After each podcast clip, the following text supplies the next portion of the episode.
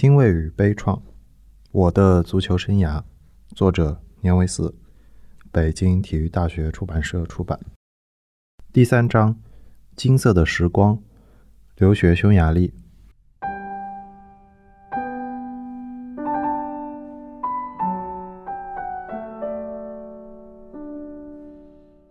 在中国足球队与1994年世界杯无缘之后。舆论从宠教练、捧杨教练，转为一切都怪罪杨教练。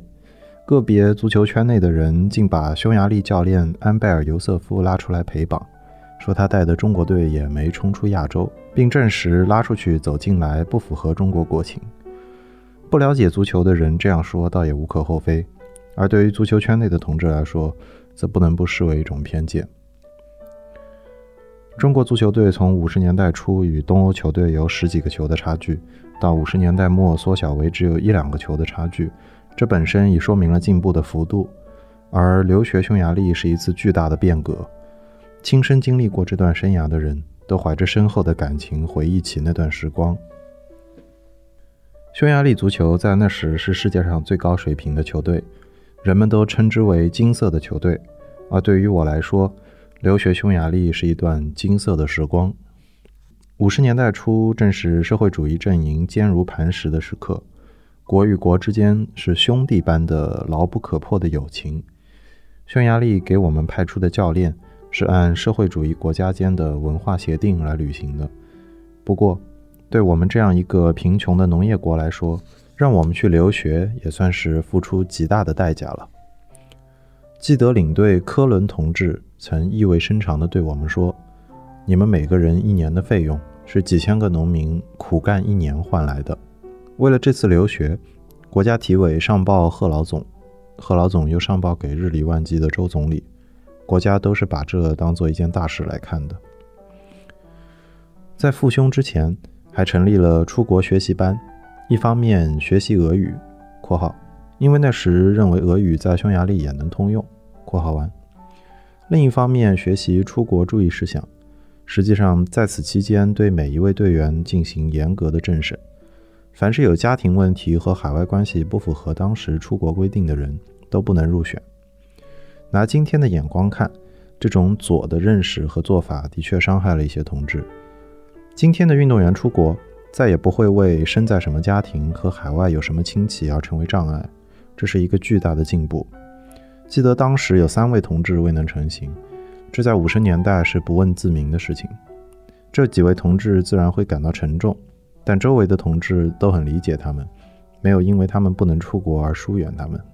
记得我们是一九五四年四月四日出发的，当时的火车站还在前门，车站简陋而陈旧，但来送行的领导和家属使这里显得很热闹。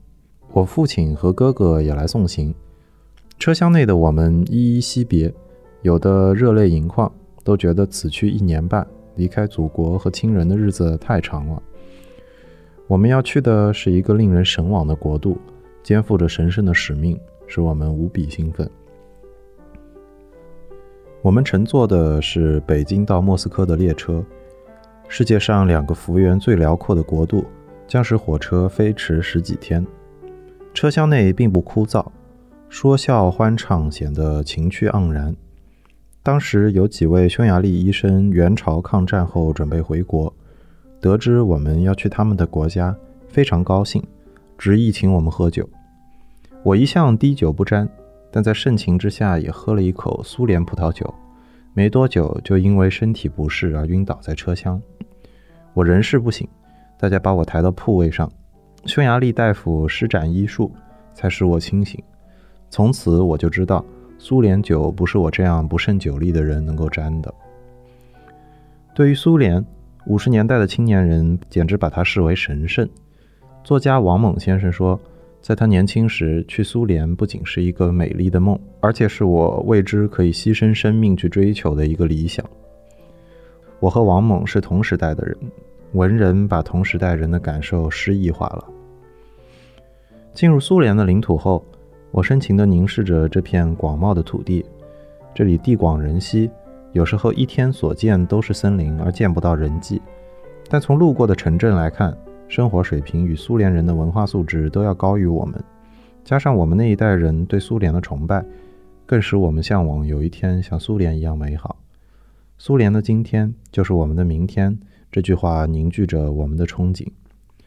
我特别想看贝加尔湖，在当时的中国流传着一首苏联歌：“贝加尔湖是我的母亲，它温暖着受难者的心，为争取自由而受苦难。我流浪在贝加尔湖畔，可惜火车是晚间才到贝加尔湖的，我们只隐隐绰绰地看见了波光。苏联的一切都是那么大，地大，湖也大，直到天亮，我们还能清楚地看见这歌中的湖。”大地上和一望无际的皑皑白雪。从北京到莫斯科，再到布达佩斯，我们总共颠簸了十六天。布达佩斯火车站上一片热烈欢快的气氛。匈牙利体委负责人以及准备执教中国队的尤瑟夫谢夫人，还有当时任驻匈牙利大使的外交家黄振，都和我们热情握手。少先队员为我们献了鲜花。这气氛使我们没有在异乡为异客的感觉。我们知道在这里也将会是非常愉快的。我们被安置在了一家四层的饭店，这在当时算是高档的饭店了，就像五十年代的北京饭店和新桥饭店一样，足见当时匈牙利对来自友好中国的青年足球队的友情。我们住的马里盖特岛在多瑙河中间，多瑙河在我们眼前缓缓流过。这条河，我们早已在蓝色多瑙河的美妙旋律中认识了它。多瑙河把布达佩斯分为东西两部分，河西岸是山上修的山城，称为布达；东岸是平坦且宽广的城市，叫做佩斯。两座城市隔河相视，由八座雄伟壮观的大桥横跨多瑙河，并把两座姊妹城市紧紧连接在一起，因此得名布达佩斯。布达佩斯被誉为多瑙河上的明珠，是欧洲著名的古城。我们被这里的迷人风光吸引住，并很快地爱上了这个花园般的地方。但我们不是来旅游观光的，我们每个人都是几千个农民兄弟的汗水送来的。把球踢好，让中国人在足球上有点作为，成了我们每个人的神圣使命。我们的教练尤瑟夫在奥匈帝国时代便是个很有名的中锋。直到四十多岁为我们执教时，依然身手不凡。他经常在执教时给我们亲自做示范。我们很难相信，那极有力的射门居然是来自一个断过腿的中年人的脚下，都打心眼里的佩服他。由此，我也想到，中国球员有很多到了国家队之后，基本功仍然不过关。在聘请外籍教练时，我们最好请那些能够亲自做技术示范的教练。如果教练员都讲不出技术动作的细节和运用技术的意识，只是凭嘴动员，做些无系统性的战术组合，短期之内也许会有新鲜感，但是时间长了是很难对中国球员有多大帮助的。在我带的百名国家队员中，我深切地感到，如果能在技术上认真地掰一掰，中国球队的整体水平就能前进一大块。而尤瑟夫的杰出之处，恰恰就在这里。尤瑟夫是个事业心很强的教练，他对中国队极为上心。我相信他在自己国家的球队也是如此。他长期同中国队在一起集训，和妻子都很少见面。他眼中的中国小伙子都得到了昵称，我被他称为“山尼”，这是小年的谐音。他很严厉，也不乏幽默。他对守门员张俊秀的训练特别下功夫。尤瑟夫认为，足球阵容只有两部分，前面十个人是一部分，而守门员算另一部分。因为这最后一道关实在是太关键了，所以经常给守门员吃小灶。但他也不时扭过头来看其他球员训练，如果谁练得松懈，他就用不标准的中国混骂道：“他妈的！”当然，这种骂人多是为了幽默一下，同时也体现着打是痛，骂是爱。他批评的最重的方式还是语重心长的开导。他曾经对我们说过：“你们不认真练，怎么向国家汇报？伟大的中国让你们来干什么？”不过，他对我们大多还是表扬和鼓励。他曾对领队科伦说：“其实这些刻苦的球员在匈牙利都很少见，我相信他们是会有出息的。像每一个好教练一样，安拜尔·尤瑟夫特别讲究动作的规范，凡是别别扭扭的动作，就像在他眼里揉进了沙子，他是绝不会放过的。我们求学心切，曾经利用过假期在网球场练习，他看见之后却狠狠地批评了我们：练习技术必须在我的眼皮底下，这样我才可以纠正错误。如果你们自己练，弄成了一个错误的习惯，那就很难改正了。他的教学方法也很独特，总是能吊起球员的胃口，让你兴致盎然地来上课。他的教学法特别重视基本技术，重视训练与比赛相结合，边训练边看高水平的比赛。所以他经常约匈牙利的各种球队和我们比赛，还一次次的带我们上看台观摩球赛。给我们印象最深的是刚到匈牙利的时候，观看匈牙利的。红维队与巴西的山都市队的比赛，这是世界两支的一流强队。比这场比赛的情况也震动了整个匈牙利。那一天在布达佩斯就像过节一样，大街小巷都在谈论这场球。很多女性穿上了漂亮的衣服，有轨电车塞得没有一点空隙，有的球迷吊在车窗上也觉得怡然自得。我们走进座无虚席的六万多人的人民体育场，这样宏大的场面我还是第一次见到。当时北京最大的先农坛体育场也只有一万五千人的容量。我们头一回领略了匈牙利的专业啦啦队，他们领着全场喊“匈牙利加油”，弄得我们也随之激动起来。当然了，我们的足球水平低，与此对应的是足球氛围也不够狂热。只有足球水平上去了，才能吸引人们来关心。几年以后，我们国家的球迷也增多了，这就是因为我们的水平大幅度提高了。这场球踢得精彩极了，多年之后回味起来，依然感觉是一种享受。匈牙利的红维队的整体配合与脚下功夫很见功力，而巴西球队的南美风格也足以与主队匹敌。他们针对对方的实力强。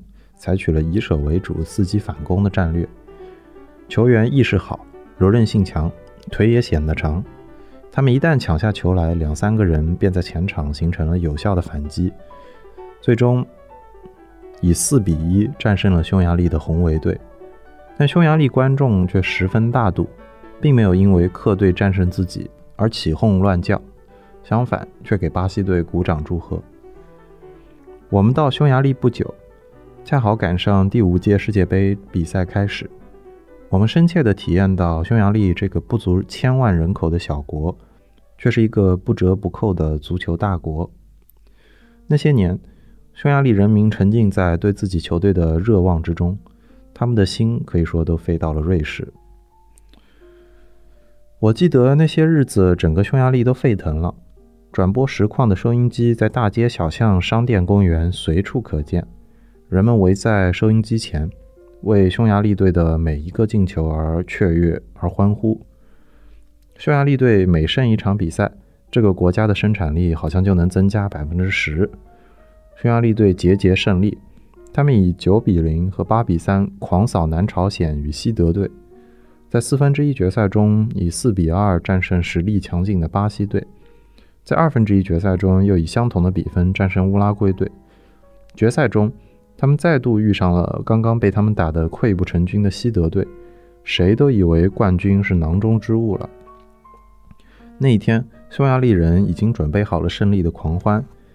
下午，我们原本是要在歌剧院看苏联军队歌舞团的演出，但是比赛的广播声突然传到了剧场里，于是观众们都强烈要求演出暂停。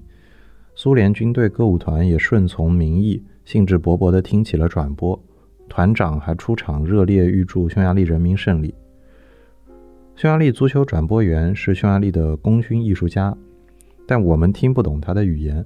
从他激动的喊叫与匈牙利人极度的兴奋中，我们才得知，刚开场九分钟就分别由当时的世界球王普斯卡什与茨博尔各射入一球。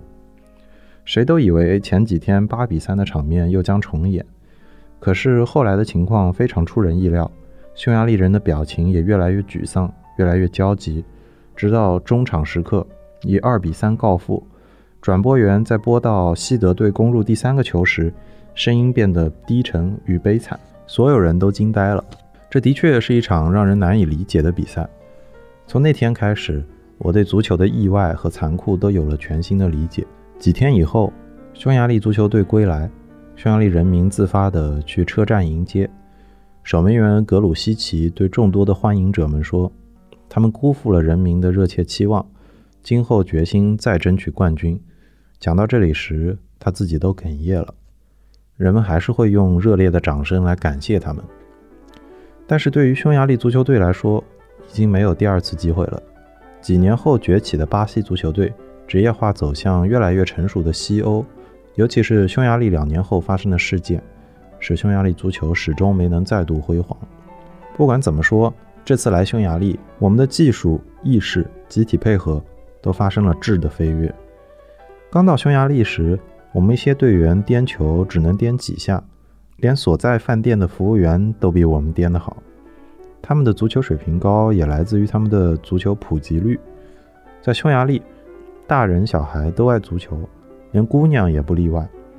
许多小孩不知道拉克西是谁，但口口声声地说普斯卡什、茨布尔。他们模仿足球转播惟妙惟肖，说十分钟都不带停。还有一个匈牙利女子手球队的守门员，见我们颠球颠得不熟练，便拿过一个球从头上颠到肩上，球性非常好，比我们任何一个队员都更协调。我们惊讶地看着，真为自己作为男子汉、足球运动员而感到羞愧。他可能也不愿意寒碜我们，就把球传回给我们，寡儿一笑，走开了。还有一位在匈牙利二队踢中锋的包罗达什也来教我们颠球。他把球踢到两层楼高，球急剧下降，但他竟然又能让球不沾地，继续颠球，这让我们感觉自己的水平真是差得太远了。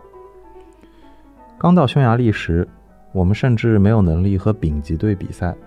尤瑟夫经常给我们约一些工厂和学校的球队对垒，我们踢得也很艰苦，好像在匈牙利随便拉出一个什么队，也能够让我们踢得非常费劲。我们和匈牙利田径队的比赛以一比一踢平，有一些田径队员的动作比我们还好。有一位一百一十米栏欧洲纪录的保持者，没有一点架子，经常帮助我们的守门员训练动作，那种无偿付出的认真劲儿。我至今还历历在目。在匈牙利的一年半训练，我们的进步是神速的。我每隔三个月都觉得自己提高了一大块，甚至觉得三个月前对足球的认识都是非常肤浅的。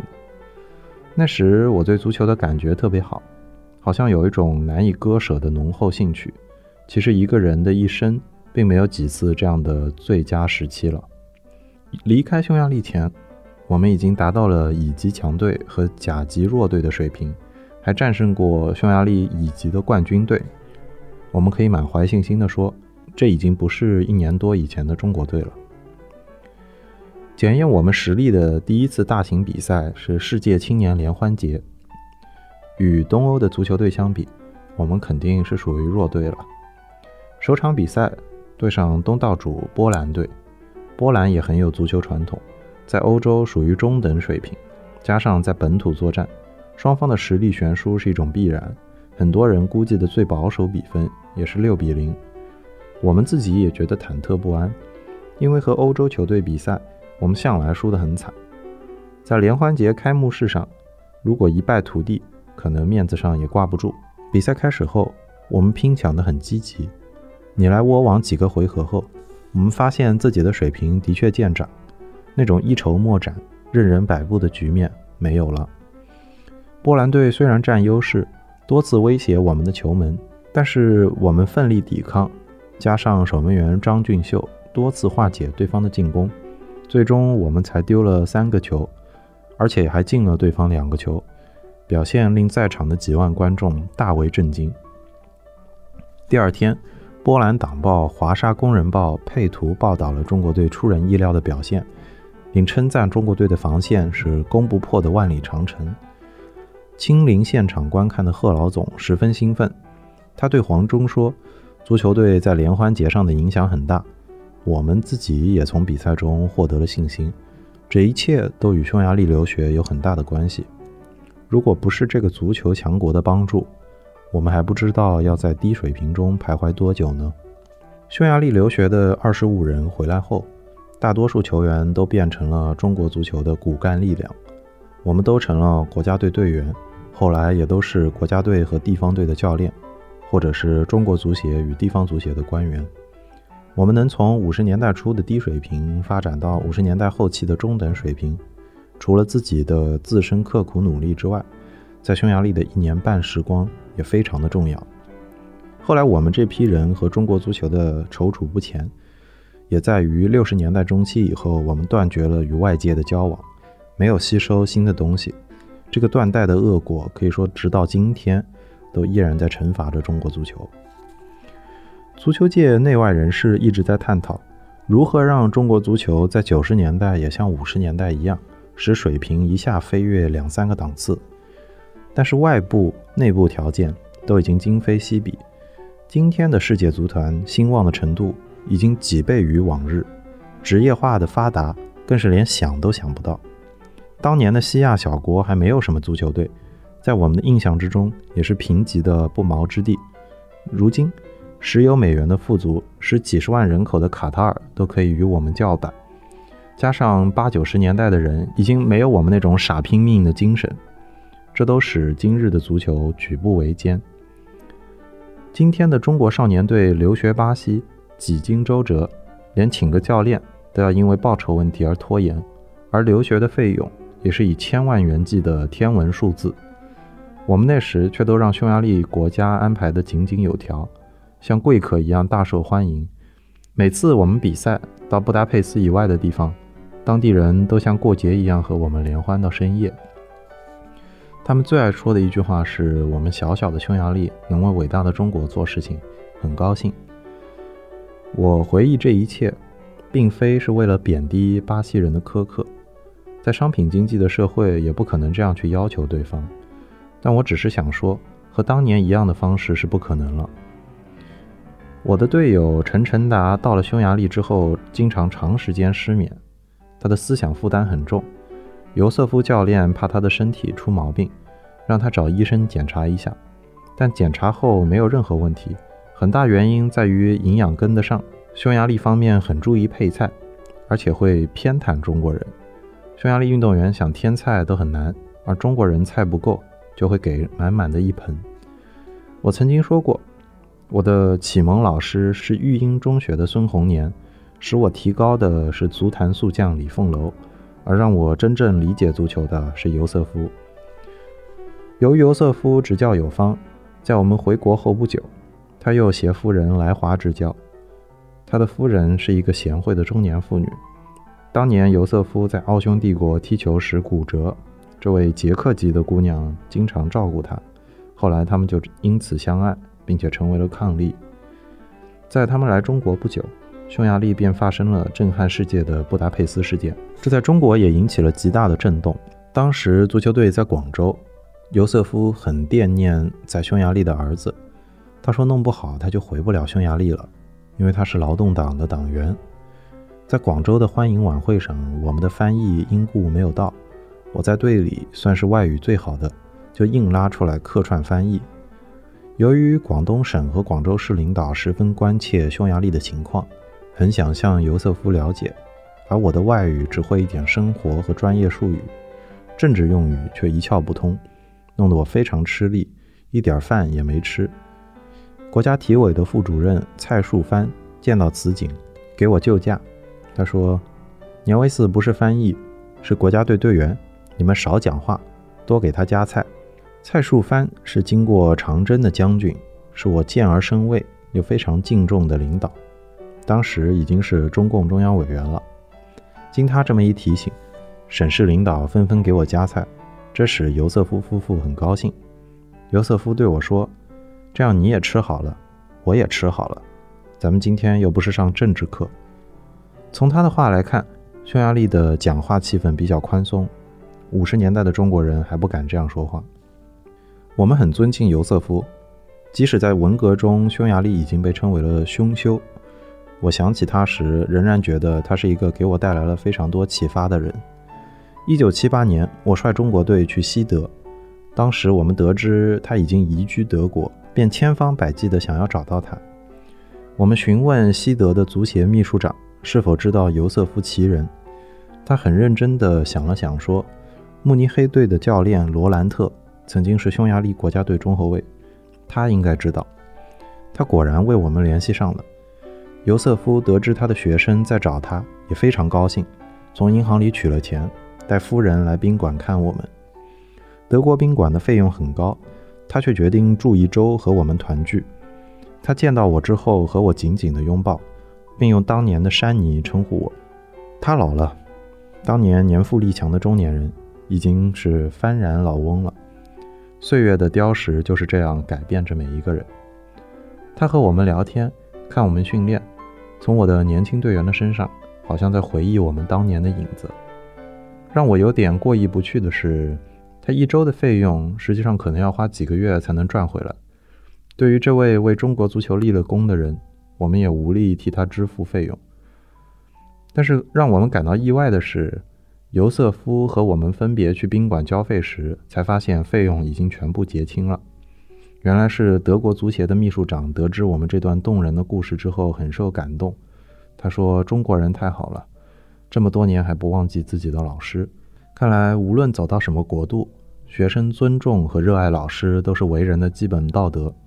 德国人也正是从我们做人的真诚上感受到了中国人的传统道德。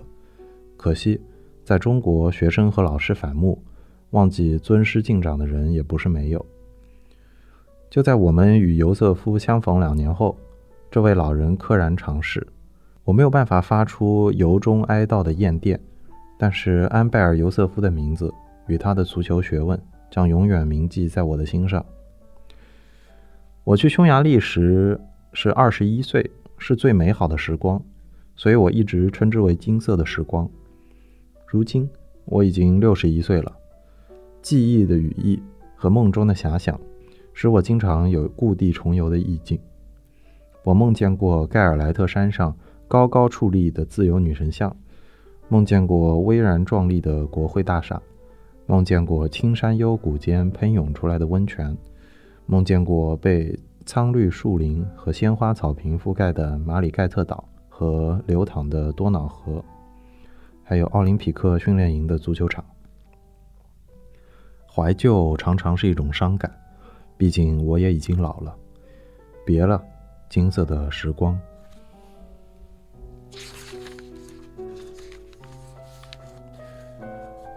以上是《欣慰与悲怆》第三章的内容。